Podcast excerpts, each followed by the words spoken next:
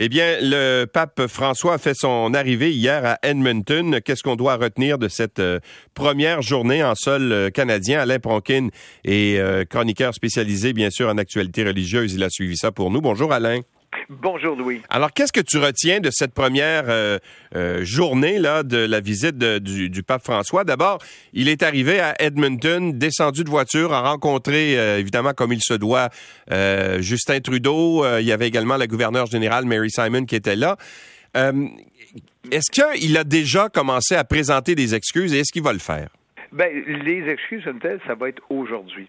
Mais ce qui est important de noter, c'est quand il est descendu d'avion, ben, on ne l'a pas vu parce qu'il faisait ça de l'autre côté de l'avion, mais on a vu sa garde rapprochée descendre de l'avion. Et ce qu'on a noté, c'est que la première personne qui est sortie de l'avion, c'est le cardinal Paroline.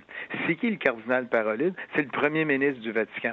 C'est celui euh, qui, qui, comme on dit, qui, qui représente le pays du Vatican international. C'est une personne très influente. Plusieurs le voient comme le plus futur pape.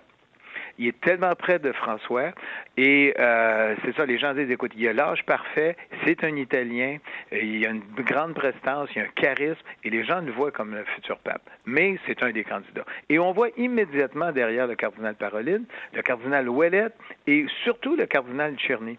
C'est qui le cardinal Tcherny? C'est un cardinal canadien qui a vécu et à Montréal et à Toronto. Et ce cardinal-là, c'est celui que le pape envoie pour des missions spéciales comme en Ukraine récemment. Mhm. Et c'est lui que le pape avait consulté quand on a découvert les corps à Kamloops. Là, le, pape, le lendemain, avait convoqué et le cardinal Ouellet et le cardinal Tcherny. Et là, les grandes décisions ont été prises. Alors, ces deux-là sont présents. Il était dans l'avion. On a vu dans les gens qui ont été salués le pape, le cardinal Lacroix, avec lequel le pape a parlé longuement, et le cardinal Collins les deux autres cardinaux canadiens. Collins, c'est le cardinal de Toronto, qui est plus de la, euh, de la droite religieuse euh, catholique. Et il y a le cardinal Lacroix.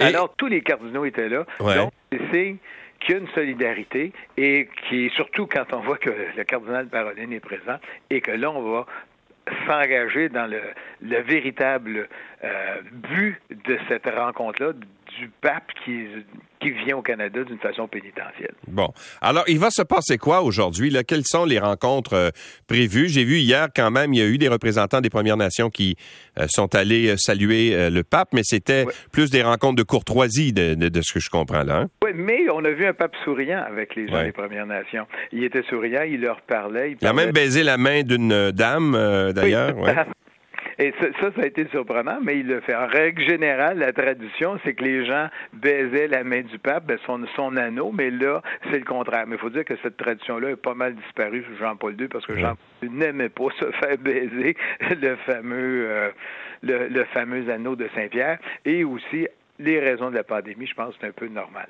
Mais aujourd'hui, ce qu'il va faire, il va d'abord rencontrer les victimes. Il va aller sur les lieux d'un pensionnat qu'il y a à Edmonton et il va rencontrer les victimes, il va discuter avec les victimes et cet après-midi aussi, il va se diriger euh, vers une église, je pense, qui est près du lac Sainte-Anne, là-bas, où il y a un pèlerinage des Premières Nations qui est quand même, qui existe depuis très longtemps.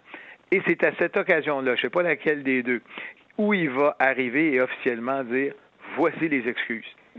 Donc, il va y en avoir aujourd'hui. Et ces excuses-là vont être devant les victimes de pensionnat et non pas euh, des euh, comment dire euh, un, pardon sans victime. Là, tu sais, quand on arrive dans une église, puis voici, on, on s'excuse. Non, il va. Donc c'est ça qui va être, ça va être senti ces excuses-là, et c'est là où on va savoir est-ce que le pape va ramener le fameux porte-bébé? Parce qu'on sait que les Premières Nations avaient donné un porte-bébé au pape pour symboliser évidemment les enfants qui sont morts dans les pensionnats. Et on a dit, on, ben, on attend de voir qu'est-ce qu'il va ramener. Peut-être qu'il n'y aura pas l'objet comme tel, mais qu'est-ce qu'il va ramener dans son porte-bébé? Et c'est quoi la symbolique de ramener, de ramener en fait euh, le, fameux porte-bébé qui, que, les Premières Nations avaient donné pour le sensibiliser? C'est quoi la symbolique de ramener cet objet-là dans sa visite? On va C'est pour ça que la symbolique est importante. Vous me l'avez apporté au Vatican, qui est dans un lieu un peu plus austère. Maintenant, je reviens chez vous et voici le porte-bébé et voici ce que j'amène avec le porte-bébé parce qu'il faut se réconcilier. On va amener quoi? Est-ce qu'on va amener un accès aux archives du Vatican? La première chose. Est-ce qu'on va ramener, ou le pape va être assez puissant pour dire au père Rivoire qui a agressé sexuellement des enfants des territoires inuits de revenir au Canada subir son procès? C'est ça qu'on veut savoir. Qu'est-ce que le pape a à offrir pour qu'on puisse marcher ensemble? Parce qu'on se souvient que le cardinal Ouellet avait dit dans les années, euh, je pense 2010, il s'est excusé de ce que l'Église avait fait et il avait dit de notre indifférence envers les Premières Nations. Ouais. Il avait carrément parlé d'indifférence.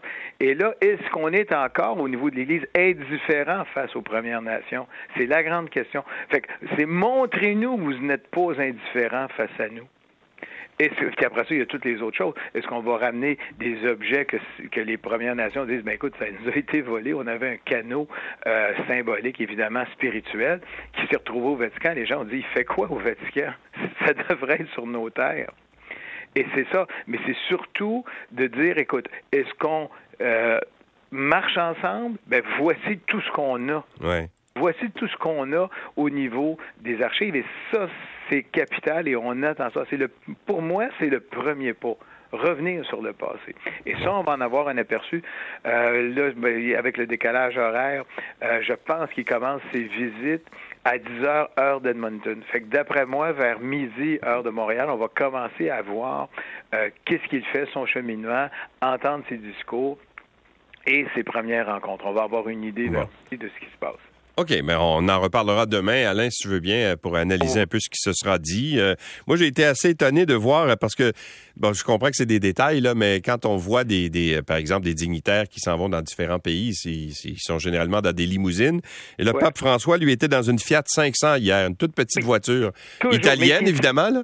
Mais qui est identifiée SCV1, qui veut dire l'État du Vatican, qui veut dire c'est le véhicule du pape. Mais il a toujours pris sa Fiat. Pour lui, il dit, moi, je je, représente le peuple. Il y a un détail encore plus euh, symbolique. Ce pape-là, hormis la journée où il a été élu, n'a jamais porté de bouton de manchette. Et on le voit très bien quand il accueille puis il serre les mains, il n'y a pas de bouton de manchette. À tel point que même les évêques à Rome disent est-ce qu'il faut enlever nos boutons de manchette quand on rencontre le pape? C'est quelqu'un de très simple. mais c'est un message d'humilité, c'est ce que ça veut dire. Il veut pas. Il a toujours été comme ça. Il a jamais, il a toujours porté ce soulier noir ordinaire. Il a jamais porté les souliers rouges flamboyants que les papes portaient. Il a toujours gardé sa croix de métal. Il n'a jamais porté la croix en or. Il est très, très simple au niveau de sa tenue vestimentaire. Puis quand on le voit circuler dans les rues d'Edmonton, il salue la foule. Donc, je m'attends, quand il va arriver mercredi au Québec, il va faire la même chose.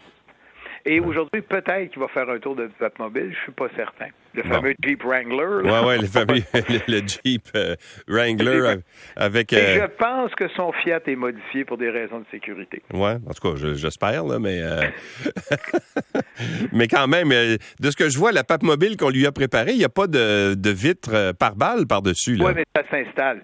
Ouais. Ça s'installe rapidement. Mais c'est encore surprenant parce que Benoît XVI demandait des fois retirer ça. Je veux être voir vraiment les gens. Je ne veux pas être pris dans, entre quatre vitres.